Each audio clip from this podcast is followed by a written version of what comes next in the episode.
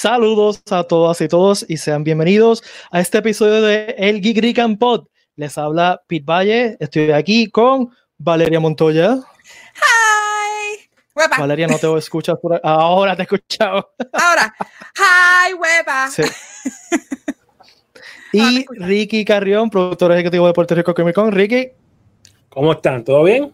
di algo porque lo que te están escuchando por podcast, lo que estás escuchando por el podcast no, no saben lo que estás haciendo. Di algo. Exacto. Yo, ¿de, de qué? ¿De qué? ¿De qué estoy Que aquí? salude. Hola, ¿todo bien? ¿Dónde estoy? ¿Dónde estoy? Le damos la bienvenida a este episodio y como siempre, este episodio está traído por Geek Rick and Gear. Ricky, Ricky Rick and Gear tiene un chorro de cosas super cool, incluyendo este Superman Red y las máscaras para la pandemia Geek. Están super chulas, están vendiendo más que Szechuan Sauce en una convención de Rick and Morty. Así que aprovechen, visiten irrica.com para conseguir su mascarilla. ¡Wow! Damn. Y el intro, hay que hablar del intro. No, no, la, la locución es lo que está brutal. Hay que hacerte No, un- la hay que locución hacerte- fue una basura. No, hay que, hay que hacerte un libreto para la locución ahora. Para tenerla. ¡Wow! Pero los videitos están mejorando, gracias a Sura por ¿Viste? los videitos. Boss, the real boss.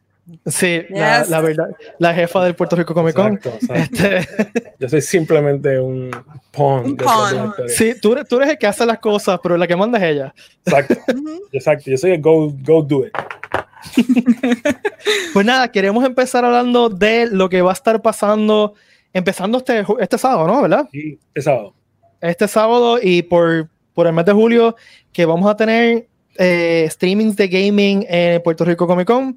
Y pa- eh, aquí no- hoy nos acompañan dos de los que van a estar eh, en todo este esfuerzo, Juan Carlos y Jenel Corillo, ¿están ahí? ¿Están ahí? Saludos, saludos, saludos, sí. Estamos aquí, estamos aquí. Gracias por la oportunidad. Claro, Gracias. cla- y gracias por acompañarnos. Eh, Ricky, ¿quieres empezar tú? Sí, bueno, pues mira, básicamente el, el- el- esfuerzo que se va a hacer durante los fines de semana es un torneo de Call of Duty que está organizado por los muchachos de Red Rooster y de Puerto Rico Gaming League. Este, y nada, es es algo súper interesante, algo súper cool que se está trabajando. eh, gracias a los muchachos por, por, por trabajar con nosotros en conjunto. Yo sé que hay mucho potencial de la industria. Este, nada, Yerel, Juan Carlos, ¿quieren abundar de cómo va a funcionar esto? Están ahí, se fueron. Eh, sí, pues, este, sí, estamos aquí, estamos aquí. Dale. Dale, Juan Carlos. Este, les puedo decir que en verdad este, este evento es algo histórico en Puerto Rico, es un evento muy grande. Este, es mi primer evento que yo hago, o sea, que me dan la oportunidad de, de- ayudar a lo que es PR Gaming League, PR Gaming League y a los de Red Rooster. Va a ser un evento que va a dejar mucho de qué hablar. No tan solo tenemos equipos de Puerto Rico, tenemos equipos de Latinoamérica. En cuestión de, si los enumero, son bastantes. Estamos hablando de Bolivia, Ecuador, este, Paraguay, Panamá, este, Santo Domingo, México, Estados Unidos. ¿sabes? Estamos un evento súper grande. Lo que vamos a ver es mucho momento- talento. En un momento 44 equipos registrados, este, sobre 200 Wow. jugadores, este, que va a ser un evento Wow. excepcional. Yo creo que uno de los mejores torneos que se va a ver de este tipo de juegos. ¿no? O sea, hace tiempo no, no- no vemos un buen torneo de shooters y yo creo que con la energía que nos, que nos trae Juan este, y Authentic Sports fue como que, ok, vamos a hacer esto porque suena que, que va a estar súper chévere y efectivamente ha superado to- todas nuestras expectativas y va a ser un evento que no se lo pueden perder. Sí, y una, y una cosa que quiero añadir en las conversaciones que yo tuve con, con los muchachos, eh, esto, si lo, si lo ven de un punto de vista de atrás, esto, todas estas inscripciones, todo este tipo de cosas que estamos hablando, esto, básicamente esto es un torneo internacional, porque hay gente de todas partes. Este, empezó bien orgánico, aquí no hubo mucha promoción, aquí lo que hubo fue simplemente comunicación directa, eh, planteamiento legítimo, mira, esto es lo que va a pasar, y mucha gente brincó en el bandwagon sin preguntar mucho, o sea que por el lado de acá uno se siente súper súper contento de que de que de la manera que ellos presentaron el esfuerzo, que, que es como dijo Juan, va, va, a dar mucho de que hablar después, que como le dije ayer, él, eventualmente entonces tienes que volver a hacer algo que deje de, que deje de hablar de nuevo. Este, eh, yo creo que es un buen comienzo, es un buen comienzo para, para esto y como dice Yerel, no hay mucho torneo de shooters eh, últimamente y, y, es bueno traer ese mercado de nuevo que es bastante, como digo, bastante popular. Sí, Especialmente Call of Duty que es un juego tan popular. Sí, Call of Duty.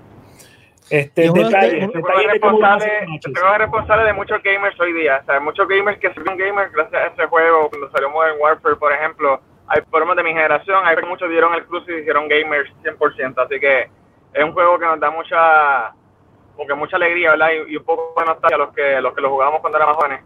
Este, así que va a ser un momento para, para todos.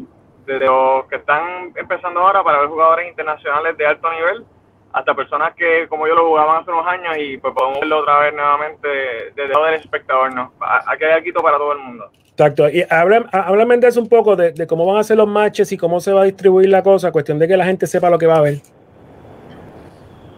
Super. Yo pues, un poquitito del, del, formato que vamos a estar llevando para que después Juan le hable un poquito de los equipos de esta semana. Que esta semana hay una programación súper, súper, súper chévere y bien interesante. Básicamente vamos a estar streaming en dos sesiones todos los sábados a partir de este 4 de julio en adelante. Todos los sábados a través de las redes de, Puerto Rico Gaming League, Red Rooster, Jafet Tiburón y obviamente Puerto Rico Comic Con. Este, vamos a tener una sesión diurna que en este sábado va a ser a las 3 de la tarde y, el, y luego una nocturna a las 7 de la noche. En la diurna van a haber dos juegos en esta ocasión y en la nocturna van a haber tres. Este, quiero que le hable un poquitito, Juan, del calendario que hay, del itinerario que hay para esta semana, porque está bien, bien, bien bueno, Juan. Sí, pues el, este fin de semana, como le estaba diciendo Yarel, ¿sabes? Va a jugar Superiority contra Seven Box, son dos equipos competitivos prácticamente nuevos en Puerto Rico, han dejado mucho de que hablar. Yo conozco la mayor parte de todos los equipos que han entrado a, al evento, ¿sabes? Eh, tenemos un alto nivel en ello. Hay muchos equipos nuevos que se han desarrollado súper bien y que yo sé que van a, a dar un buen espectáculo. Tenemos a los Limits Academy, que también es un equipo de, de, nuevos talentos que también se está superando contra Team Selex. Es un equipo de, de, la República Dominicana, que es el top one de allá. Prácticamente es el mejor equipo que, que la República Dominicana tiene. Tenemos un equipo también a las 7 de la noche que son las Valkyries, que es un equipo de damas, que le dimos la oportunidad porque queremos también que las chicas se desarrollen en, este deporte, porque es importante para nosotros que las chicas estén. Claro. Hay mucho talento de chicas y... y... Te fuiste, Juan. Creo que se fue. Te fuiste, Juan. Pero en lo que ah, entra, está gufiado eso que hayan, que hayan chicas jugando sea, total, detrás, del control todo el mundo juega igual. O sea, sí. Esa es la parte cool. ¿Me escuchas ahora? Ya, ahora, volvió. Me, me disculpo porque hoy todo, iba bien y cuando arrancamos todo empezó a salir mal en, el lado. así, que, así que pasa. Oye, ver los podcasts de nosotros para que tú veas. Bob Saget. Bob Saget me, quedé en la parte de las nenas y quería decir algo, que, que o sea, estamos súper contentos, tenemos dos equipos 100% femeninas, este, que los tuvimos que escautear, este, teníamos más de 200 jugadores y creo que había como una nena en todos esos 200 jugadores y fue como que, wow. ¿qué podemos hacer para que haya más participación? Entonces Gotay o Juan, este, se dio la tarea de buscar por toda Latinoamérica equipos de, de nenas y montaron un, un clase de trabuco, como decimos en Puerto Rico, porque ese equipo de Valkyrie tiene jugadoras de varios países de Latinoamérica. Oh, Así nice. Que va a estar pasando eso. Las dos narradoras que vamos a tener son dos chicas también. Así que si eres chica y eres gamer, no tienes que, que seguir escondiéndote. Sal afuera, que estamos aquí, hay oportunidades para ustedes y queremos que, que ustedes aprovechen ¿verdad? de los eventos que vamos a estar teniendo. Queremos más chicas en el gaming. Y las hay, hay muchas, muchas por ahí. Sí, ahí hay una, ahí hay una. En el centro de, en el centro de. sí, el la más gamer de este podcast es la que está ahí en el medio. yo no, yo soqueo en, en, Call of Duty, así que ahí yo no puedo unirme, pero me puedo unir a Smash. Ahí sí. Ahí le puedo dar. Ahí está. No, una, una de las cosas más grandes en este evento que, que me ha llenado a mí este, de nostalgia es que realmente, como usted, este, hay mucha, esto estaba pagado en Puerto Rico y realmente pues Sí. no había mucho, muchos juegos, muchos torneos de esto. Al, al presentarse esta oportunidad, hay muchas personas que, como yo les digo, salieron del polvo, ¿sabes? salieron de, de la cueva, talentos explosivos que tiene Puerto Rico, este, jugadores súper buenísimos y salieron otra vez, ¿sabes? Este evento fue algo que decir, vamos a traer, a sacar a esa gente vieja que tiene talento otra vez al gaming para que demuestren realmente lo que tienen, ¿sabes? Hay personas que me han escrito de México, ¿sabes? Chile, Perú, de todos lados, quiero entrar, quiero entrar, encontrar. Entonces yo prácticamente he jugado con ellos. Yo jugué contra la chica, mi equipo jugó contra la chica y yo le escribí a Jared y le dije, hey, esa chica me dieron en la cara. Esas chicas cogieron y, y me aplastaron mi equipo, ¿sabes? Estamos aquí, sorry. Esa, esa chica tiene un talento y le dije, esas chicas van a dar una buena representación y las veo lejos, las veo lejos y eso es lo que, sí, Sí, estás ahí, Erel, estás ahí. Te escuchamos. Mala mía. Lo único que me duele es que hoy me peiné para esto, entonces nadie me va a poder ver ahora. Porque bien. Envía una foto, envía una foto. les voy a mandar una foto para que la, la, la pongan así al ladito del, del logo, para que me puedan ver peinado. Eso es, eso es- eso es lo que es shocking la situación, que hoy estoy peinado hoy. Hay que aprovechar. Mira, este, pues, pues rápido, para entonces para, para resumir, comenzamos este fin de semana. Esto se extiende por varias semanas, este, si no me equivoco, hasta agosto, ¿verdad, muchachos?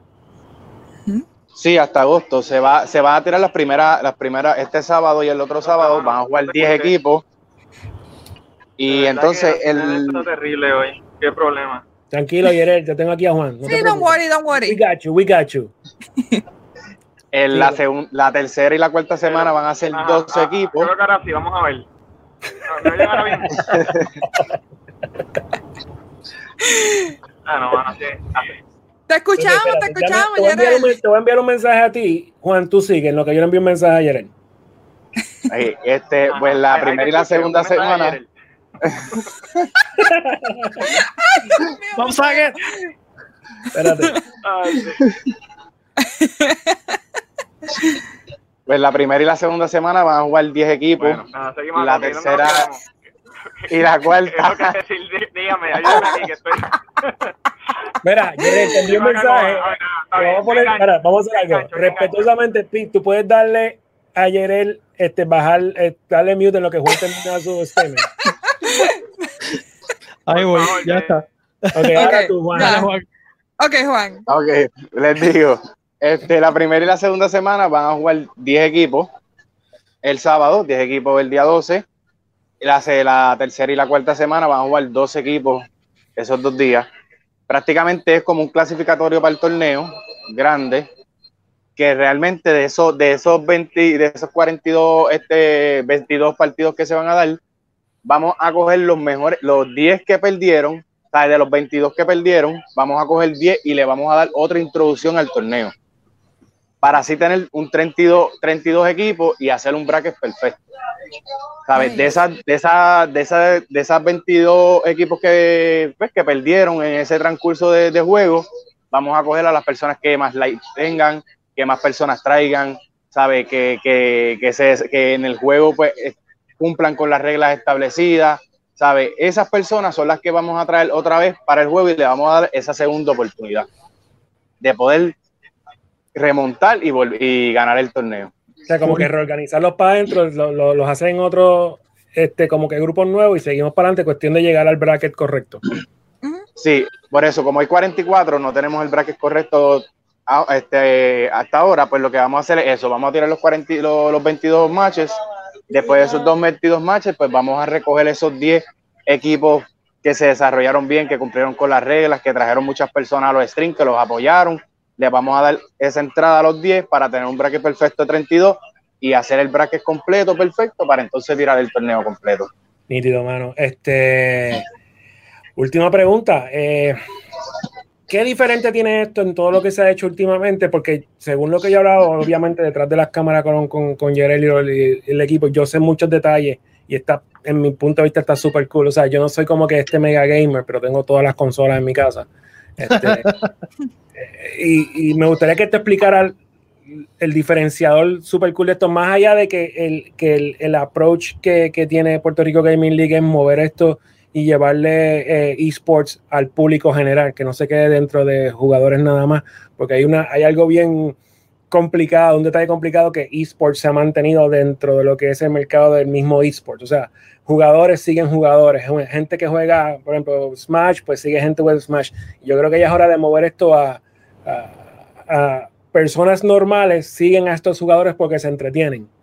Este, Y yo creo que es parte de, de, la, de, lo que se está haciendo ahora. Eh, nada, cuéntame qué, qué, tiene, que tú crees que es lo más diferente de esto a lo que se estaba haciendo. Bueno, la diferencia de este evento es que realmente... Ay, me, me, escucha? ¿Me escucha? Sí, sí, te escuchamos. Sí, te escuchamos, te escuchamos. Ah, okay, no la diferencia... Pero si, si, lo escuchan, yo no lo escucho. Ok, pero sí okay. se escucha. La, Ahora la sí. diferencia de este, de este torneo es que realmente lo hicimos con mucho amor para todo el mundo, ¿sabes? Este, queremos levantar la comunidad del Call of Duty en el país y ayudando también a lo que es Latinoamérica completo.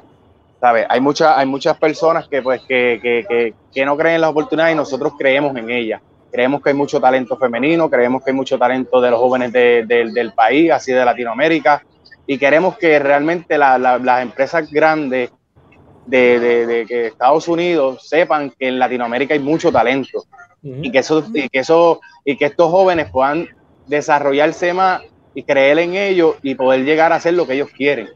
Hay muchos que sueñan con ser pro player, pero no tienen, no tienen esa, ese empuje de, de, que los vean y que sepan de que en Latinoamérica hay gente que, que, que juega, ¿me entiende? Que le gusta esto y que les apasiona. Y eso es lo que queremos, ¿sabes? Impulsar la juventud, de que la juventud salga de la, de, de la calle, que tenga algo este, que hacer, que realmente el, el, el, gaming no es, no es tan solo un juego, para nosotros es un deporte. Uh -huh. Uh -huh. Y eso es lo que nosotros queremos llevar, ¿sabes? Que esto no termina aquí, esto hay más, hay más de, de, de nosotros y ¿sabe? contando con el apoyo de todos los países que nos están visitando para, para, para este gran torneo, este, va a haber más. Definitivo. Va a haber más de nosotros. Nada, y aquí pueden contar con nosotros este, todo el tiempo, y eso dije ayer él. Eh, nada, para hacer un recap final, para nosotros seguir con nuestro algoritmo acá. Comenzando este 4 de julio, a las 3 de la tarde hay dos matches y a las 7 de la noche hay tres adicionales. Van a estar las redes sociales de Puerto Rico Gaming League, Red Rooster, Puerto Rico Comic Con. Van a estar transmitiéndose live todos los fines de semana hasta, hasta que esto se acabe. Este, muchachos, gracias Min. Vamos a seguir hablando. Ahorita vamos a publicar gracias, los horarios para que la gente los tenga. Este, y seguimos. No, gracias, gracias a ustedes y gracias a los de PR Gaming League por darme la oportunidad de ayudarlos en esto y pues, aportar un poco de mi parte. Gracias a ustedes también les quiero dar por la oportunidad de, de, de impulsar esto más allá, porque sabemos que, que ustedes son una, una, empresa grande y nada, que Dios los bendiga. Igual a ti, mano, te me cuidas. Gracias. Un abrazo. Gracias, igual a ustedes. Sí. Igual. Ya. Aquí estamos nosotros. ¿Ya? eso va a estar brutal. Fuera de broma, eso va sí, a estar, estar brutal. Estoy hype por eso, quiero ver eso. Sí, yo también. Y es algo que a mí no me preocupa el trash talking, pero tú sabes que, eh, fíjate que yo creo que. que ah, no, dale, dale. Okay. no, dale, que yo, yo digo que mucha gente no ve streamers porque dice, yo no juego a eso, pero es que se tienen que sentar a verlo porque la dedicación que tú tienes que darle, las horas que tienes que darle para poder ser el mejor y poder competir en cuestión de ser un pro gamer son muchas horas, es un deporte. So, y, y, y, un juego como Call of Duty es bien entretenido mirarlo, mano. Uh -huh. Sí, mano. Sí, sí, sí. O sea, lo que pasa es que, digo, yo en mi carácter, a mí no me gustan mucho los shooters porque a mí me marean. Este, Como todo. Sí, sí, a mí me marean los shooters. Este, pero, mano, hay algo detrás de eso y una de las cosas que yo siempre he estado pendiente es cómo tú sacas el gaming. O sea, una de las cosas, del punto de vista de, de acá, como yo digo, del generic fanboy, o sea, porque yo, yo, tengo las consolas, pero tú no me ves compitiendo. O sea, yo juego mi, mi, mis RPGs, yo juego, o sea, yo estoy jugando Trópico ahora, o sea, imagínate. Este, eh, eh, ¿cómo, ¿cómo, tú sacas eh, ese producto que sea, que sea atractivo para un público general? ¿Me entiendes? Porque yo lo comparo mucho con la lucha libre. O sea, la lucha libre hay gente que son los superfans de lucha libre y entonces están los genéricos, que van una vez al año a ver esa gente darse puño. Pero hay otros que lo siguen por toda la isla. Igual que en WWE, todo tipo de cosas. Yo creo que el gaming tiene el potencial de convertirse en un, un, factor de entretenimiento tan igual como ese. Pero para eso hay que hacer unos esfuerzos pensando más allá del punto de vista del gamer. Porque el, el, gamer está bien centrado y sabe lo que tiene que hacer para ganar su próximo match y lo que tiene que hacer pues, para, conseguir un auspicio, para, para moverse dentro del mundo de, del gamer. Pero el público hay veces que se queda corto porque no entiende de lo que está hablando. Y se queda corto, se siente rezagado. Y si está rezagado, tú dices, ya, no, mano, pues no voy a entrar, no me atrevo a ir. Pues porque ellos son su corillo. Y, y Pero se tienen que atrever. Correcto. Es importante comenzar a hacer este mensaje este, más sutil al mercado, decirle, mira, esto es entretenimiento como cualquier otro, esto es como ver un stand-up como ver una película, como ver, esto es entretenimiento. Y, y, por eso es nuestro interés de apoyar este tipo de ejecución, de, que cada vez que haya algo así que diga, mano, esto está brutal y esto hace una diferencia, vamos a apoyarlo porque el público tiene que llegar ahí eventualmente y, y convertir esto en lo que es entretenimiento como tal. Es que no, y yo digo que mucha gente no entiende todavía que la industria de gaming es una de las más grandes en el mundo, mundialmente. Y hay tanta y tanta y tanta gente que, que, son gamers y que no se ha atrevido a competir por lo menos, pues porque dicen no soy tan bueno, pero se tienen que atrever aunque sea una vez para probarlo. Pero que también, ¿me entiendes? Esto es un evento familiar porque los gamers son bien, ¿me entiendes? Hay, hay una comunidad bien unida. Y yo pienso que, la, como en todas las comunidades, siempre están las malas vibras, pero siempre es bien positivo. Por lo menos la, la, las experiencias que yo he tenido con gamers siempre ha sido positiva y nunca he tenido ningún tipo de problema. Que ya, eh, es que salga la gente a la calle a verlo y que se siente a ver este evento que va a ser este, estos fines de semana, ¿me entiendes? Todo el mes. tiene la oportunidad de ver cómo es esto. Y hablando de streaming de gaming, eh, quería hablar bien rápido. El sábado pasado tuvimos el, el, el Comic Con en Animal Crossing, el Cosplay Showcase en Animal Crossing. Quería, quería, decirle a Valeria gracias, el montaje quedó bestial. No, no, eh, el, stage quedó violento. Yo, eso fue una cosa, yo no me esperaba una cosa tan bestial. La acogida estuvo súper chévere, la gente se lo disfrutó un montón. Y todo el mundo hizo su eh, parte, todo el mundo esperó behind the curtains y tal. sí, sí. Sí, tenemos los ujieres, los ujieres, tenemos saluditos a Naisa, Kimaro y Kalimur que me ayudaron un montón, un montón, estuvieron toda la semana ayudándome, mira, ¿qué necesitas? Vamos a ayudarte a hacer esto. O sea que... Yo creo que lo deberíamos repetir. Este, definitivo. Este, eh, quizás después, después del próximo cosplay at home, eh, que va a ser el 25 de julio, tenemos el próximo cosplay at home, así que si necesitan, si tienen ya su video de cosplay, o hasta una foto nos pueden enviar a sessions at tercerhombre.com y también si tienen un cosplay de Animal Crossing quieren enviar su foto porque alguien nos envió alguien nos envió un video ya de un cosplay de, de, Animal Crossing live un video, o sea, es un video del, del, del, muñequito dando vueltas. Ah, pues seguro. Ah. seguro. Y, lo vamos a añadir, así que ahí se me ocurre que deberíamos entonces añadir, eh, si tienen un videito de su cosplay de Microsoft, una foto, miren, envíenlo y lo subimos también, porque eso es parte del fondo. Así que ya tenemos uno, si tienen por ahí, nos, nos, nos quieren enviar, envíelo por email, la dirección de email está en el post de este, de este eh, stream y también va a estar en el show notes del podcast, así que lo pueden buscar. Eh, y tienen tiempo todavía, es el 25 de julio, sábado 25 de julio a 6 pm, así que tienen prácticamente un mes eh, para pensarlo. Para, pensarlo y hacer, invéntense en algo, no tiene que ser algo muy, muy sofisticado. a veces un cosplay de, de cartón con papel sale súper cool. Este, así que quizás, no sé si te parece, Vale, quizás podemos hacer otro cosplay en Animal Crossing ese mismo día. Sería buena idea, actually. Sí. la tarima está ready, la puedo mejorar mejor, hacer cositas diferentes, ¿Cómo la vas claro. A mejorar? O sea, que le va a poner luces, sonido. ¿Cómo, ¿Cómo, puedes mejorar perfección? este, puedo hacerla más grande, la, la tarima. Podemos hacer algo, no, no te preocupes. Es necesario, porque se veía perfectamente bien en el stream. Ahí me funcionó. Yo lo vi, estaba ah, perfecto. Este, así que ya saben, 25 de julio, preparen su cosplay en vivo y Animal Crossing, ¿ok? Y Animal Crossing. a las 6 tenemos el stream de, de, de eh, Cosplay Showcase at Home, entonces a las 7 hacemos el stream de Animal Crossing. So, Ricky, eh, háblanos de Sessions que viene por ahí. Pues bueno, Sessions se mantiene, este, la acogida ha sido súper cool, eh, de muchas partes, de muchas partes. Eh, el próximo va a ser el 25. Ya tengo confirmado que una de las cosas que va a pasar es ese fin de semana vamos a tener una conversación bastante interesante en uno de los podcasts de nosotros con José Vega. Él es ilustrador. Quien no conoce a José Vega, él es puertorriqueño, pero ahora mismo está en Estados Unidos. Él es eh, básicamente el background designer, supervisor, background designer en Powerhouse Animation Studios. Este, si no saben quién es Powerhouse Animation Studio, ellos son los que hacen la serie Castlevania de Netflix. Este, so, él tiene que ver con Castlevania. Eh, y si no saben lo que es en Netflix, pues en verdad apaguen el pues, podcast. Sigan viendo VHS. O sea,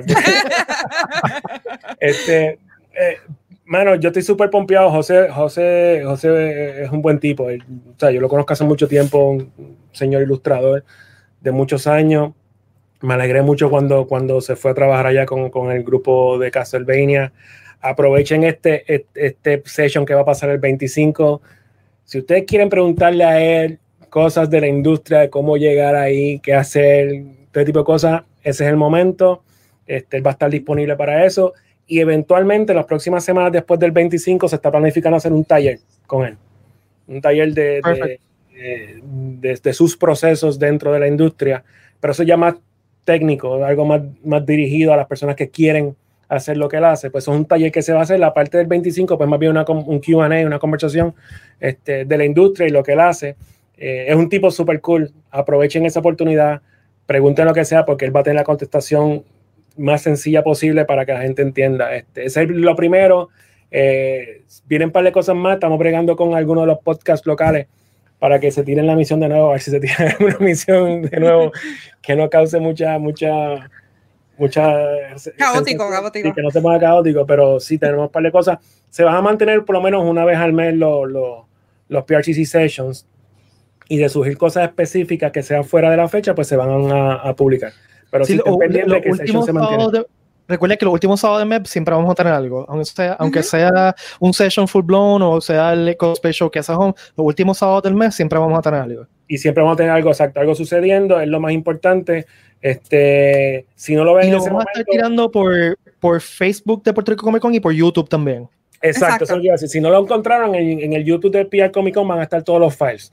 Este, que es lo que se perdieron, just one click away suscríbanse al YouTube, que eventualmente vamos a poner cosas en YouTube que no se va a ver en ningún lado. O sea, vamos a tener cosas para YouTube nada más, pero ahora mismo estamos ajustando todo. y también eh, estamos empezando a streamear por YouTube las cosas, así que nos pueden ver en vivo también por YouTube, además de vernos en Facebook, eh, porque hay gente que prefiere YouTube. Eh, y también YouTube es más fácil verlo en televisor. En Facebook también se puede hacer, pero YouTube es más fácil verlo en televisor. Es más accesible. Queremos, queremos ir integrando todas las plataformas. Este, ya estamos, ya estamos reactivando el YouTube. Este, el Twitch de nosotros lo vamos a reactivar pronto también. Nosotros tenemos un Twitch de Pierre Comic Con que no se está usando, este, que lo vamos a reactivar pronto también. O sea que la idea es que Session se mantenga dentro de todo lo que es streaming y, online services. Y que la gente lo disfrute como puede y donde pueda. Perfecto. Así que recuerden, 25 de julio, envíen sus cosplays de, de vida real y de Animal Crossing. De Animal Crossing. Animal Sessions a tercerapro.com. No se lo pierdan. Eh, los últimos dos han estado súper chulos. La gente le ha gustado un montón. Y, y se ve, o sea, ese stream del cosplay at home siempre lo ven miles de personas. Eh, y es súper entretenido eh, ver los comentarios. Y, ah, y lo, está viendo, lo está viendo gente de, de, aquí y de fuera de Puerto Rico. Y de afuera, sí. Recuerden que esto lo ve gente a través del mundo. Nosotros tenemos fanáticos en todo Latinoamérica, en Estados Unidos y en toda en Europa, todo sitio que sale español, hay gente que sigue Puerto Rico Comic Con simplemente porque tenemos este contenido en español que a la gente le gusta. Así que no se lo pierdan y tienen tiempo y no se lo dejen por última hora, por favor. El pobre Pete tiene que estar buscando los files y subiendo.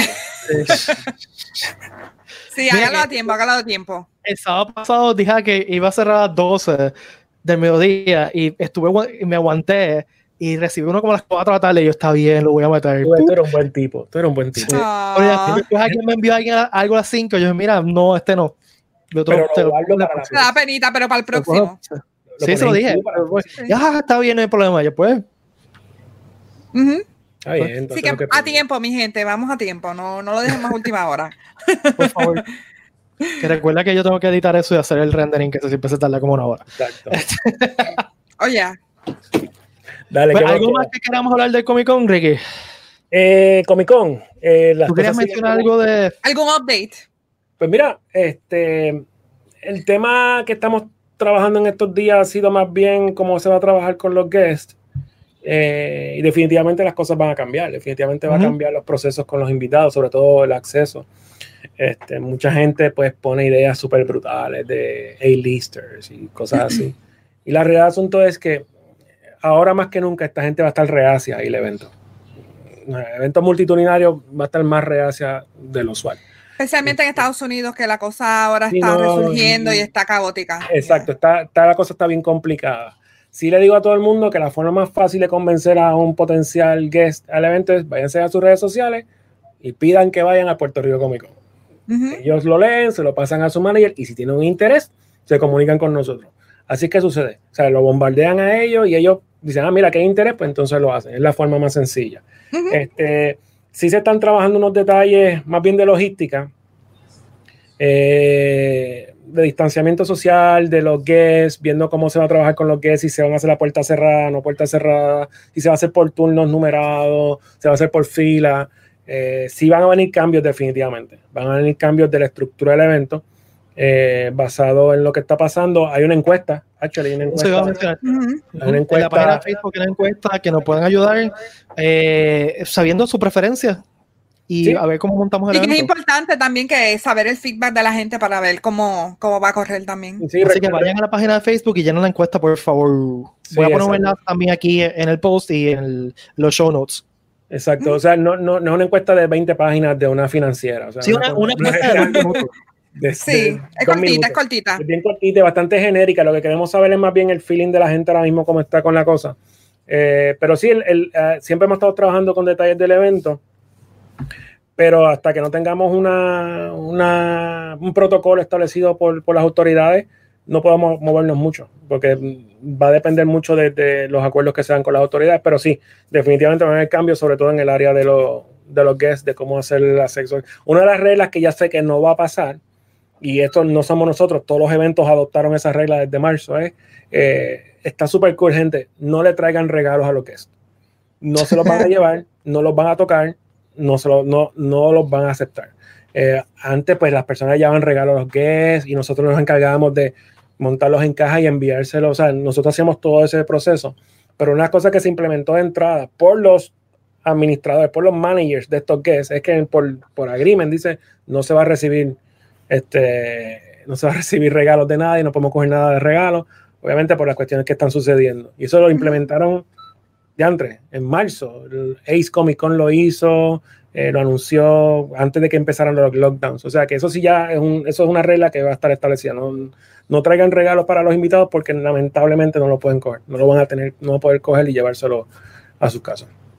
Pero aún así pasando cosas bastante interesantes los próximos meses, son pendientes. Sí, Sí, la cosa va, va, a seguir, depende cómo va pasando toda esta pandemia, pues que se va a saber más detalles, ¿verdad? Exactamente. Bueno, pasando a la semana en Geek. Eh, vi hoy, y no se lo había mencionado a ustedes, pero que lo, acabo de ver antes de que nos sentáramos a grabar. Eh, salió ya por fin la fecha de estreno de la serie Star Trek Lower Decks, que es una serie animada de comedia. No saben de qué yo estoy hablando, ¿verdad que no? No. Sí, Yo soy el super nerd de Star Trek aquí, lo sé. ¿En, qué, foro newsroom tuviste esto? estamos hablando de Star Trek, ¿en serio? Está, lo, lo, anunciaron hace tiempo ya.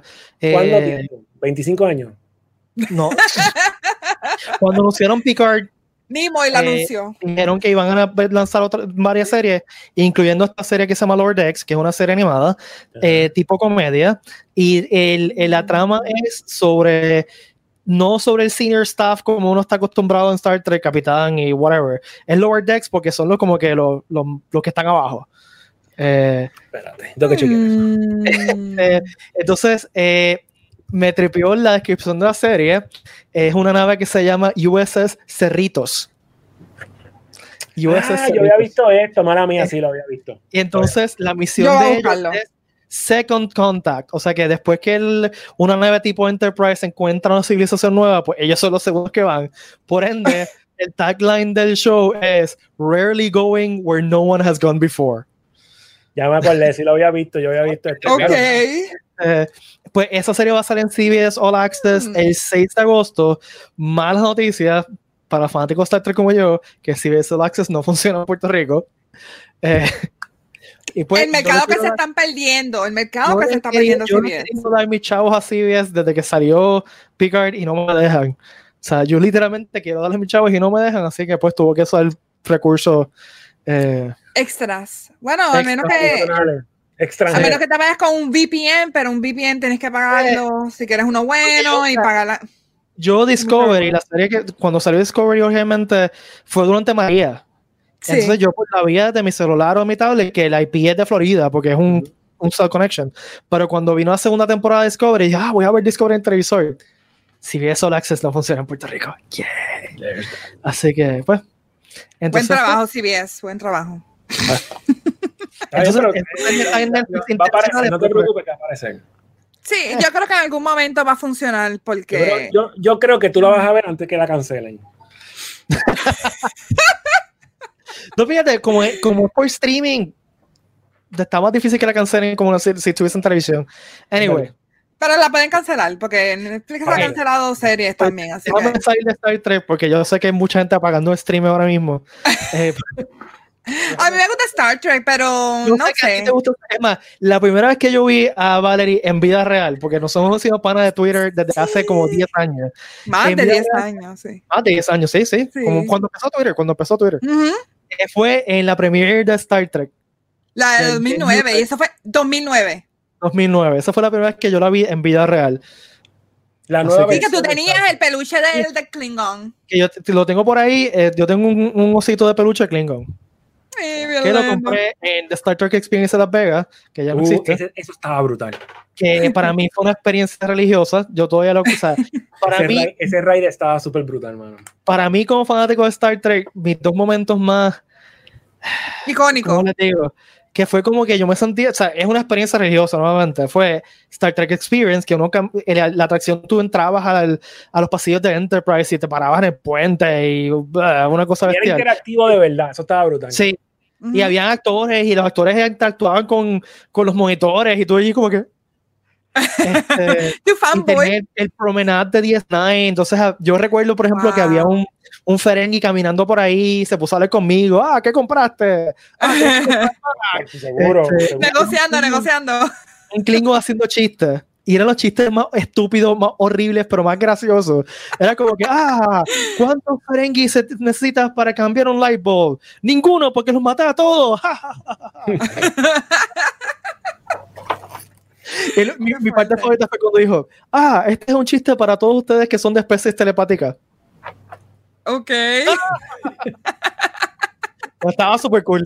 Eh, y la vez que conocí a Chatner en el Austin Comic Con, eh, que toqué a Chatner, toqué a Chatner. Lo tocaste. Cuando, entré al foto, me dijeron, no puedes tocar a Chatner. Y yo, no quiero tocar a Chatner. Entonces me paré detrás de él y lo toqué. a ver, porque te dice que no puedes tocar el talento, es verdad. Sí. Y algún, talento sí, porque yo me tomé una foto, por ejemplo, con, con Matt Smith y Matt Smith me dio un abrazo y el tipo estaba súper cool. Y, ah, John Barrowman, o sea, mi foto con John, Barrowman, era currucaditos así, abrazaditos, sí. olvídate, no le importa. Bueno, no tiene que seguir las reglas, ¿verdad? Pero yo, eh, esta es mi oportunidad de tocar a William Chandler. y no, no, que, me arresten, que me arresten, que me saquen de la convención. Y te digo, estos son estúpidos. Y yo me tuve que sentar después. O sea, yo sé de foto ¿Estás llorando? llamé a mi mamá, porque mi mamá es old school trekkie, o sea, mi mamá era de los que veían Star Trek en los 60, ¿sabes? Y por culpa de ella que yo soy tan geek, este, y yo me tuve que sentar en el piso de la emoción y llamé a mi mamá, yo, conocí a William Shatner, y mi mamá, de ah, es como yo cuando conocí a, eh, yo conocí a LeVar Burton y a Brent Spiner. Oh, y yo, o sea, fist bump con, con LeVar, por lo menos fue fist bump y lo mismo hice con Brent, porque es también así que no se pueden tocar, pero súper, súper freaking cool. yo estaba como que, oh, my childhood heroes, I love them. Ok, pero, pero ahí no Star Trek, porque nuevamente yo creo que ya debe quedar como dos personas en, la, en, en el stream. Este, vamos a pasar a Star Wars, que a todo el mundo le gusta. Este, ah, pues. Squadrons. A mí el anuncio de Squadrons me tiene mal primero que nada, porque leí que esto no es, no está basado en Rock Squadron, el juego es de, de, de, Nintendo 64, ahora Rock Squadron, ¿verdad? Yo creo que sí. Este, está basado en X-Wing, en el juego de, de, computadora. O sea, que es un flight sim. El de, el de Rookie One. No, no, no, no el de Rock, eh, no el de, ese era este, Rebel Assault, no. No. Eh, ah, el, okay, ya se X-Wing, que era más simulador el juego, o sea, la serie que era X-Wing TIE Fighter, X-Wing sí, TIE, y después Alliance. O sea, que tú no solamente es como que un arcade, tú vas a tener que bregar con tu, tu engine, tu, tu shield, este, todo. O sea, y Pero, solamente es first person, no puedes irte third person. O sea, que es un flight sim. Sí, pero tú viste, viste el gameplay. Sí. Está brutal. Perdóname, yo no soy, yo tengo un problema con los first person porque yo me mareo. Eh, igual con los shooters, yo me mareo también. Pero este, por lo menos yo quiero jugarlo algo, aunque sea cada en intervalos de, de 20 minutos, lo quiero jugar porque se ve espectacular. O sea, todo se ve. Yo, yo soy súper fan de esa colección de X-Wing, todavía los tengo y los juego de vez en cuando. Eh, no lo he jugado hace tiempo porque se me murió mi joystick. Eh, ah. Pero, o sea, yo estoy a punto de comprar un joystick para el PlayStation. Estoy, estoy considerando comprarme el VR simplemente para ese juego. Yo también. Uh. Yo también. O sea, porque jugar VR con joystick en ese juego ya estás en Star Wars. Ya. Y yo, y yo no caigo mucho en esa, yo no caigo mucho en esos gimmicks, pero mano, el juego se ve brutal. Sí, somos dos. Se ve brutal. Se ve brutal, se ve brutal. O sea, y yo lo he mencionado antes, a mí la, la, lo que más me gusta de Star Wars fue a Luke Skywalker, que yo adoro a Luke Skywalker, es, es los pilotos de, de naves y las naves. Uh -huh. Mira, o sea, yo moriría por una serie de televisión de Rock Squadron. Uh -huh. Para mí eso sería, o sea, ya, ¿no? Que, tienes algo o sea, parecido, tienes algo parecido que es la de Disney Plus, la de este tipo, este, Resistance. Hay algo ahí de eso. Eh, no. Hay algo de eso. Sí, pero Resistance, ah, yo no. Resistance es muy para niños para mí. Sí, es más Kiri, esa es más para familiares. De, de, toda la serie de Star, de Star Wars, y por poco digo Star Trek, de Star Wars, es como que la más de nene, porque hasta Rebels, que empezó a un nivel más bajito, Rebels subió el nivel violentamente hasta el final de la serie, o sea, Rebels está bestial. Sí. Este, pero yo quiero algo de, de, Star Wars que no tenga Jedi. Sí, eso es lo que. Pero tú sabes que. Jedi sea un segundo plano. La, la, sí. la, mejor serie de libros de Star Wars para mí es la serie de X-Wing, que está basada en el juego, dicho sea de paso. Y pues hay un Jedi que es Coran Horn, pero no es. Él no es el no foco solo de la main. Exacto. Exacto. Actually, mi novio, mi novio le gusta Star Wars, pero él es más trekkie que Star Wars. Muy bien. Y él vio el juego, vio el gameplay, dijo, ¿sabes qué? Acabaste el pre-order, I don't care. Y yo, ¿en serio? ¿Tú haciendo pre-order para un juego de Star Wars? ¿En serio? Y me dice, sí, lo tengo que hacer porque es que se ve brutal, lo quiero jugar. Mi, y yo, okay. mi, único, mi único concern con ese juego es el, el que el storyline sea lame y uno, sí, tenga que, y uno, tenga que volver, uno tenga que meterse a jugar multiplayer todo el tiempo, como Battlefront 1, que lo destruyeron uh -huh. por eso. O sea, que Battlefront no tenía, sí. no tenía nada de, de, sí. de sí, historia. Este, y yo espero que tenga dos historias completas de cada lado. Porque una cosa que me molesta. Eso es lo que dicen. Sí, por eso, que va a tener dos historias. Sí, una sí. cosa que me molesta es este de Star Wars de Imperial que se vuelve el bueno por razones. Ah, sí, sí, que al final se, se mezcla y cae. Como Battlefront, o sea, Battlefront sí, tú empiezas como Imperial y de repente, ah, nos volvió bueno, ¿por qué? Porque sí. Porque juego va por la mitad. No hace sentido, sí, sí. Tiene que hacer sentido. En, TIE Fighter, por ejemplo, en ese juego TIE Fighter, tú eres malo todo el tiempo. No, malo. Eres imperial todo el tiempo y acabas siendo premiado por emperador y todo eso, ¿sabes? Y yo, yo espero que sea así, que no vaya a ser que el, el escuadrón malo. Yo creo que va a ser, yo creo que va a ser así porque tú imperial. El escuadrón imperial no haga como que, ah, ahora somos buenos y ahora somos amigos de Leia. Eh, ¿tuviste, tuviste los modos de juego que, que ellos anunciaron, ¿verdad que sí? O sea, aparte del, del, del, del, story este, los multiplayers que anunciaron están brutales. Sí. O sea, los multiplayers que anunciaron están brutales. O sea, yo, yo, yo estoy sold con el con el juego. Y yo no juego, diablo, mano. Yo no me acuerdo la última vez que yo jugué algo similar a eso. Actually, con Rookie One, back in the day. Ese, ese es este Revelasol 2. Revelasol 1 y 2. 1 y 2. Eso estaba brutal. Sí, sí. Eso, estaba, brutal. Sí, sí. Se acababa rápido. Era, era, bien cinemático. Para esa época era una película. Sí. Yo creo que esa fue la última que yo jugué algo similar. So, I'm game. Lo voy a comprar. Sí. Entonces, hay, yo ayer leí un, un, rumor que es totalmente falso, en verdad, no es una cosa. Ah, lo, yo, yo, lo escuché. Quería, quería ver las caras de ustedes, porque es que está tan y tan. Yo lo escuché, yo lo ah, escuché. Ya yo sé lo que vas a decir. el rumor es que hay una guerra interna en Disney entre la gente de, entre comillas, Lucasfilm y la gente de Disney, que en verdad eso no existe ya porque son la misma gente, pero nada. Este, y que quieren hacer como un soft reboot para borrar el sequel trilogy de canon. Según el rumor, lo que van, el, el truco es que supuestamente Palpatine sobrevivió. Yo no sé cómo rayo. Eh, o sea, le estoy diciendo lo que leí, porque no tengo explicación lógica para esto. Porque, ¿sabes? Los espejos estos que Rey, el, cuarto de que Rey entra en el Death Star, whatever. Sí, en la isla, sí, sí. Eh, ajá eso es una chavienda que te lleva al Veil of the Force, que es un concepto de Rebels. Entonces ahí Palpatine pasa, como que brinca de ahí a la época del sequel trilogy. Entonces lo que van a hacer es algo que van a destruir ese veil. Entonces Palpatine nunca pudo entrar, así que realmente lo que pasó en la trilogy nunca, nunca pudo haber pasado, porque como Palpatine no pudo estar allí, ese es el rumor. Ok, yo había escuchado algo de que querían pretty much eliminar de la Jedi. No. no, pero este, es que eso no elimina de las Jedi, elimina las tres películas. Sí. Sí, yo, o sea, la persona que empezó el rumor es un, creo que es un youtuber, que él fue el que tiró un par de spoilers de, de este Rise of the Skywalker y las pegó antes de que saliera, él las pegó. O sea, que él ha, dicho, él ha dicho cosas que después se han confirmado que han sido ciertas. y pues él tira esto. Exacto, pero él tira esta bomba. Y es como que. Mm, really? ¿Tú te acuerdas? Yo no sé si te acuerdas de esto. ¿Tú te acuerdas de Super Shadow? Super Shadow. No la gente que esté afuera se acuerda de Super Shadow. Ok, déjame explicar bien rápido esto. Esta es la época que yo era, yo estaba bastante metido en el fandom de Star Wars. Eh, yo era uno de los moderadores de uno de los foros más grandes del mundo de Star Wars. y había este, había este, tipo que se llama Super Shadow, que tiene un website. Ese Super Shadow supuestamente era un esto es antes del, o sea, esto es antes que saliera el prequel.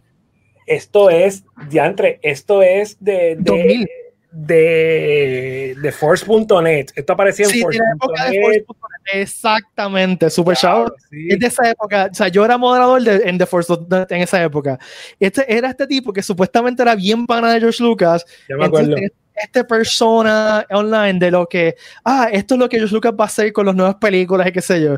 Y el tipo se... Era George Lucas, yo creo que era George Lucas. Vendía ese cuento bien duro de que esto, yo le dije a George que hiciera esto, pero no lo hizo. No hizo caso. No, ese, exacto. Entonces tenía este treatment de las tres, las tres películas de los, y eran bien, eran bien locas, que sí, habían clones de Luke, eh, con jetpacks que hasta acaban haciendo cosas bien, bien bizarras. y había gente que creía que era como que diablo, sí, por este, las películas. ya con eso me está confirmando que será ese era George Lucas haciéndose pasar por un fanboy. Entonces, el, el tipo tenía una foto en el website que supuestamente era él y una foto supuestamente de la novia. y en verdad no era, e, e, era una foto de, como que un, un headshot de un, de un modelo. De okay. un lo, lo, traquearon por el, por a, el mí encanta, yo. a mí me encantan los dramas de, de los foros así de fans. Eh, I, I love that. Este fue cuatro años. lo mejor. Yo estuve cuatro años como administrador de los foros de, For, de, de Force Net, que eran los foros, no sé si eso no son, pero eran los foros más grandes de Star Wars del mundo. Sí. Este, wow. y Yo creo que tienen que hacerlo todavía. El nivel de drama era una cosa. claro, pero esto, esto, esto, es. Esto es late 90s. A principios de Sí, sí, yo dejé de ser fanático, yo dejé de ser un moderador de Force Net como el 2000. 2006, 2007, o sea, ya, como desde, desde el 2000 Una vez terminó episodio 3, una vez terminó episodio sí. 3, te quitaste. Bueno, Ricky, ¿tú te acuerdas de los, de los, de los regueros de paquines.com y de... ¡Wow, chacho! eso.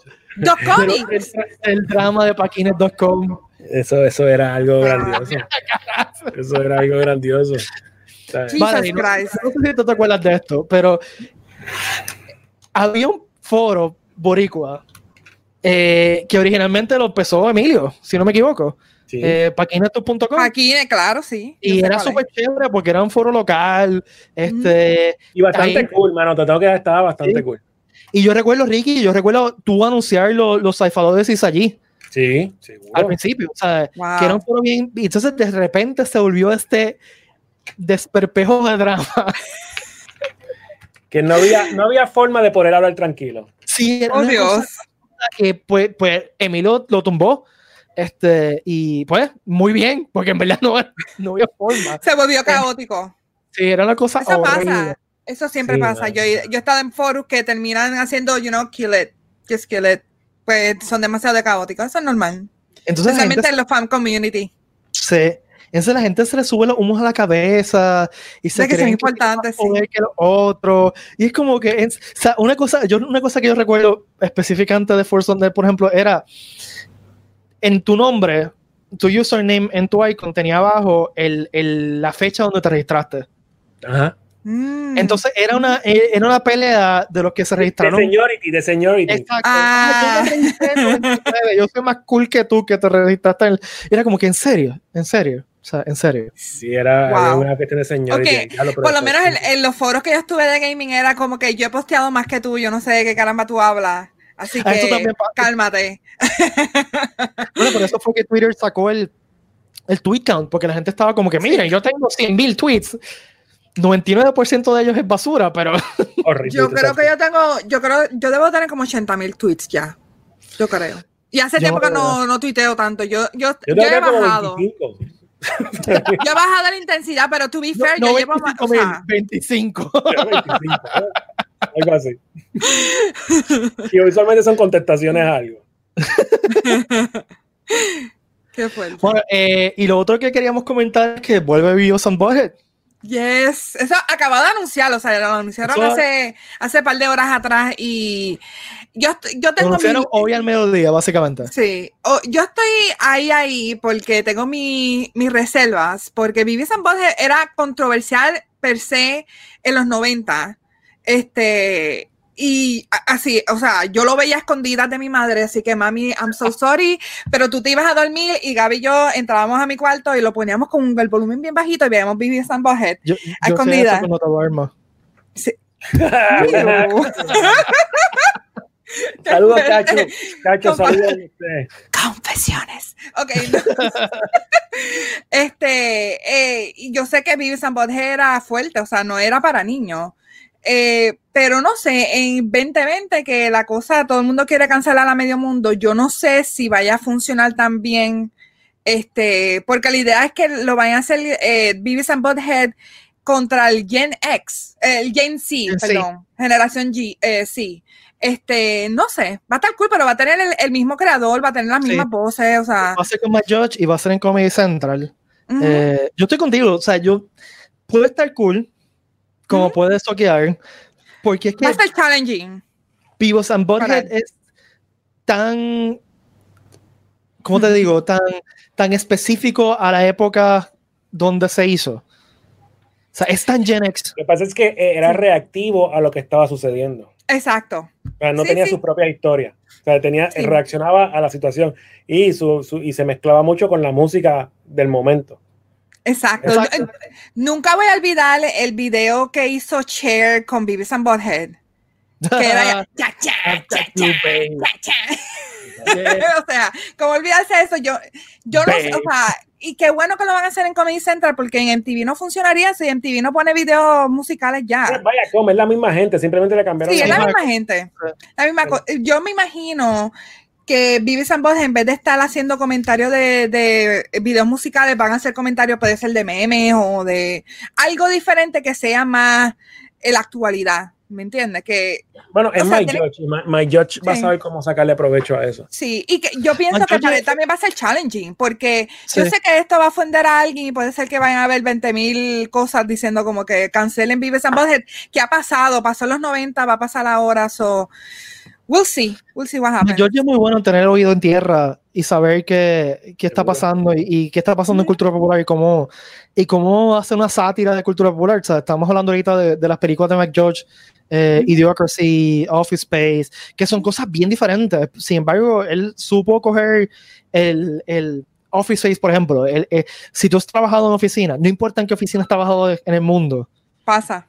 Es, tu vida es Office Space. Definitivamente. Eh, y es una sátira perfecta. Idiocracy, estamos viviendo Idiocracy. Antes de lo que pensábamos, pero estamos viviendo. Es, tipo un profeta. Sí, él es profeta. Eh, el, el hasta a una serie como King of the Hill. Eh, King of the Hill es, fantástica. Eh, la, forma que coge cosas y las satiriza de una forma inteligente, que es graciosa y entretenida y tiene varios niveles. O sea, tú puedes ver eh, eh, Idiocracy y reírte de las estupideces, como también reírte de lo, de lo profundo que es la sátira que está ofreciendo. y Vivos on aunque no lo crean, también funcionaban en diferentes niveles. O sea, Vivos on Bohead, yo lo veía como un teenager es como el del, del, 92, ¿verdad? Más o menos. Sí, eh, sí, o sea, yo, tenía, yo tendría yo tendría 13 años cuando empezó, o sea que yo estaba perfectamente bien en, ese, en esa edad como para empezar a ver Bison Bohead. Yo no. yo, yo, tenía como 10, 12 años, sí, yo era una niña. En 93 empezó, yo tenía 9 años cuando yo empezó tenía 14, o sea, yo, yo, era teenager y yo era, o sea, yo era de los teenagers small rats que se vestían de flanel. Bueno, mi, mi uniforme para ir a la a Plaza América era una camisa de flanel, mis maones, mis botas y una t-shirt de Wilson Butted. Dios mío. Ese era mi y una gorra. Yo en, algún sitio tengo Tú eres el estereotipo, eh, estereotípico eh, mall rat. Literal. ¿Te gustaba Pearl Tú podías salir, tú podías salir en Clerks. Fíjate, no me gustaba Porque falta Pearl Jam este, para terminar. Pero, o sea, eh, recuerden. Nirvana, Nirvana. Eh, a, mí es, eh, a mí esa época, eh, eh perdón, eh, ah, Wayne's World era mi religión. O sea, es Wayne's World era lo que nosotros queríamos hacer cuando fuéramos grandes. Sea, y esa era nuestra moda. O sea, nosotros no, no, nos vestíamos imitando esa moda, ¿no? Esa moda que después, un poquito después fue grunge. Grunge vino como en 94, 95 con, con Nirvana. Este, o sea, de, no, actually, yo creo que vino antes. antes porque estaba... Nirvana empezó como en uh, early, early 90s. Pues yo, yo, recuerdo, o sea, mi primer recuerdo. Se fue a, a mitad de. Mi primer recuerdo de Nirvana como tal tiene que haber sido como en 93. Sí, este, un poquito más mainstream. Estaban haciendo sus cosas más. Sí. o sea, que ahí fue que Grunge se fue mainstream. 91 fue que salió Smells Like Teen Spirit. Ah, pues. So, sí, fue pues, early Wayne's de, esa misma, de, más o menos de esa fecha, 91. Por ahí. Este. Y Bibis fue en 93, o que más o menos, es más o menos en la misma época. Qué cara. Este. Cuando pero sí, la M era de música. Wow. Yo recuerdo aquella época que uno decía: si tú eres joven, tu música está en MTV. Si tú eres viejo, tu música está en VH1. Seguro. Ahora, y tú te sentías mal cuando tú, te, cuando tú tenías mucho más horas viendo VH1, entonces decías, diablo, mano, ¿qué me está pasando? Ahora el comentario es, tú eres viejo, si te acuerdas que había música en MTV. y que MTV era Music Television. Ahora es reality shows. Ahora es Teen Moms. era, era, era lo que, lo que funcionaron en MTV, vamos a pasarlos a VH1. Eso es lo que pasaba. Eso es lo que hacía. Yo lo vi a los dos. Después empecé a ver más VH1 que MTV porque MTV se puso a dormir Porque te pusiste vieja. No, fuiste, no fue en TV, tú te pusiste vieja. Eso no pasó. Te moviste. Te moviste. To be fair, te moviste. fair, yo, me, yo me preparaba para ir a la escuela eh, escuchando MTV. Algunas veces lo movía a VH1 porque siempre ponían sus, eh, sus videitos y eso. Así que yo escuchaba, o sea, veía los music videos por la mañana. Esos eran mis muñequitos por la mañana. Gracias. Esto es, algo que, esto es algo que esta generación no va a saber nunca. O sea, sí. el feeling de MTV de que tú tenías que salir corriendo a tu casa porque iba a haber este, un programa específico. Eh, bueno, por las noches, cuando era Bangers Balls, después de las 11. este, Perdón, yo me crié más en la época de TRL con Carson Daly. Con Carson Daly, seguro. Yo MTV eh, Raps. Yo MTV, Raps, fue, el primer programa dedicado a hip hop y rap, de verdad. Ellos fueron los que dispararon la cuestión del hip hop y rap en video. Oye. Este, o sea, que ese, ese programa es súper importante porque ellos fueron los que literalmente movieron del under, movieron el, hip hop y el rap al mainstream media. Este, o sea, la generación de ahora no va a entenderlo, no va a entender que tú tienes que salir corriendo a ver a un programa o a darle eh, record a tu VHS para, para grabar ese bracket de video uno detrás del otro Exacto, o llamar por teléfono para votar a tu video favorito. O, esperar que saliera tu video favorito. Eh, ah, míralo ahí, y lo grababa porque tú querías hacer el orden correcto de tu Y una cosa que, quizás se acuerda la, la, gente aquí de Puerto Rico es el The Box. Oh my God, ¿qué decir? Oh my God. Eh, era un jukebox, era un canal de televisión que era un jukebox y tú llamabas un número de teléfono y sí, el video que era. Y, y era por código. un montón de chavos para esa época. Yo nunca lo usé, pero sí estaba todo el día esperando que saliera el video que me gustara. Sí. y, si van, yo, y, si van más y si van más cerca de esa época, ¿te acuerdas cuando el canal, creo que era el canal 18, el 13. tenía pegado y pico? No, yo no me acuerdo. Pero que eran dos DJs, mano, no me acuerdo los nombres quiénes eran. Si alguien me puede decir los nombres que no digan. Y eran, los tipos eran los más random people y siempre que terminaban así, aquí estamos pegados y pico, pegados y pico y comenzaban a tirar videos a lo loco. Yo me acuerdo del Canal 13. El Canal 13 antes que se volviera Teleoro tiraba también este, videos musicales, pero eran más locales y eso. Sí. Eso es algo que la, pero, no lo va a ver porque va a YouTube y le das clic y tiene y Bad Bunny tiene hermano, D-Box para mí era diferente. Sí, yo me acuerdo que la experiencia de ahora es bien diferente porque antes nosotros estábamos más limitados a, la música que fuera popular en el momento. Ahora, en la generación de ahora, puedes tiene más poder de decisión de yo quiero ver este tipo de música, deja buscarla por YouTube. Sí. Antes, si tú querías escuchar música que no era popular, que era indie, pues tú tenías que esperar que alguien te, te pasara un cassette. Mira, mira, escucha esta banda que se para que tú la grabaras. El, diferenciador mayor yo creo que es que antes, cuando a ti te gustaba una banda o un talento o un artista, tú tratabas de escuchar todo de esa persona. Sí, eso es cierto. Si te, tú comprabas todo de esa persona y tú te convertías en un historiador de la banda. O sea, la, experiencia era más fragmentada. Eh, ahora, ahora si te gusta una canción, esa es la que me gusta y voy a escuchar otra canción de fulanito.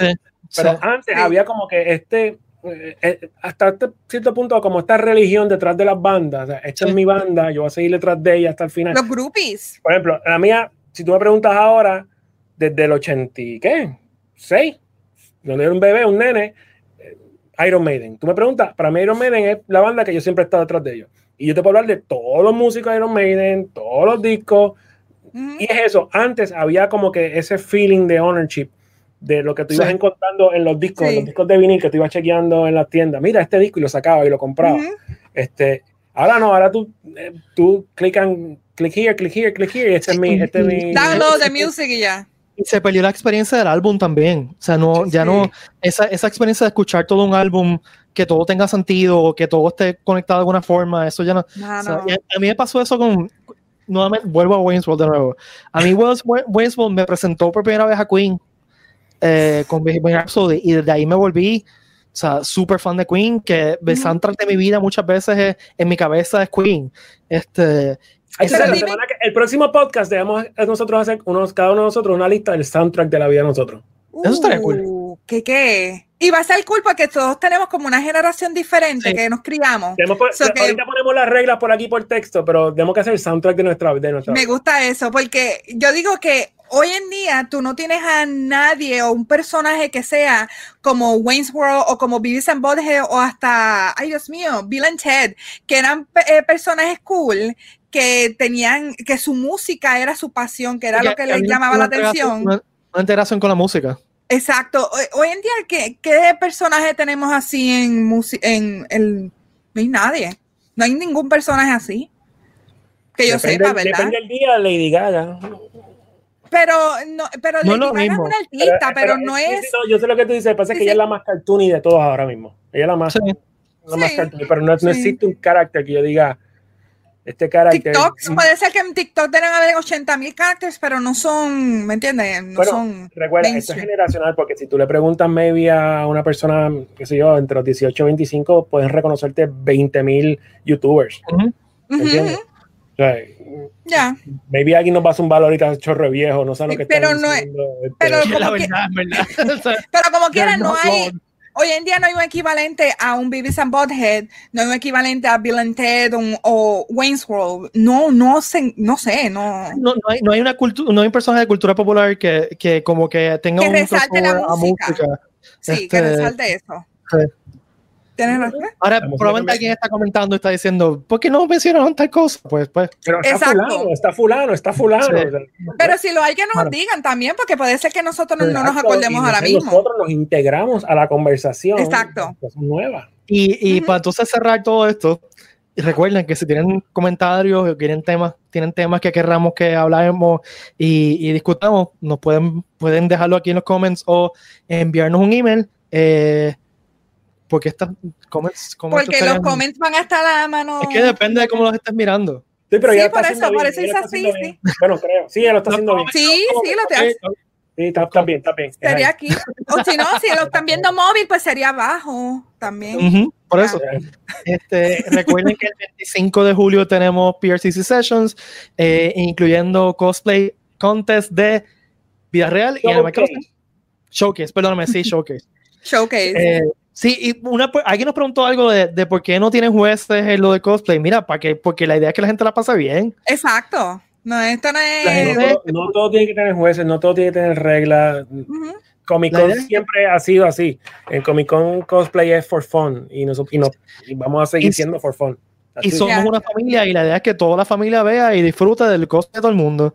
Porque aunque tu cosplay sea lo más sencillo posible, a la gente le va a tripear y te va, o sea, va a victoriarte y se lo vamos a pasar bien. Así que si tienes que envíalo a PRCC Sessions a tercerhombre.com. Está también eh, en la descripción de este episodio.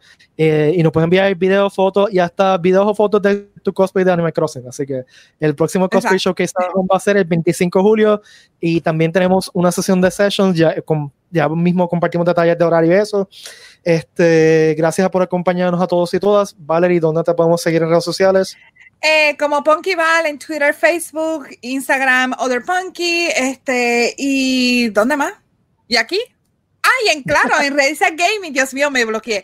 Reisa Gaming, que hago los lives martes y jueves, este Animal Crossing. Eh, este, este jueves no voy a hacer live, voy a hacerlo el viernes, porque es que sale el update de, de que podemos nadar por fin en Animal ah, Crossing.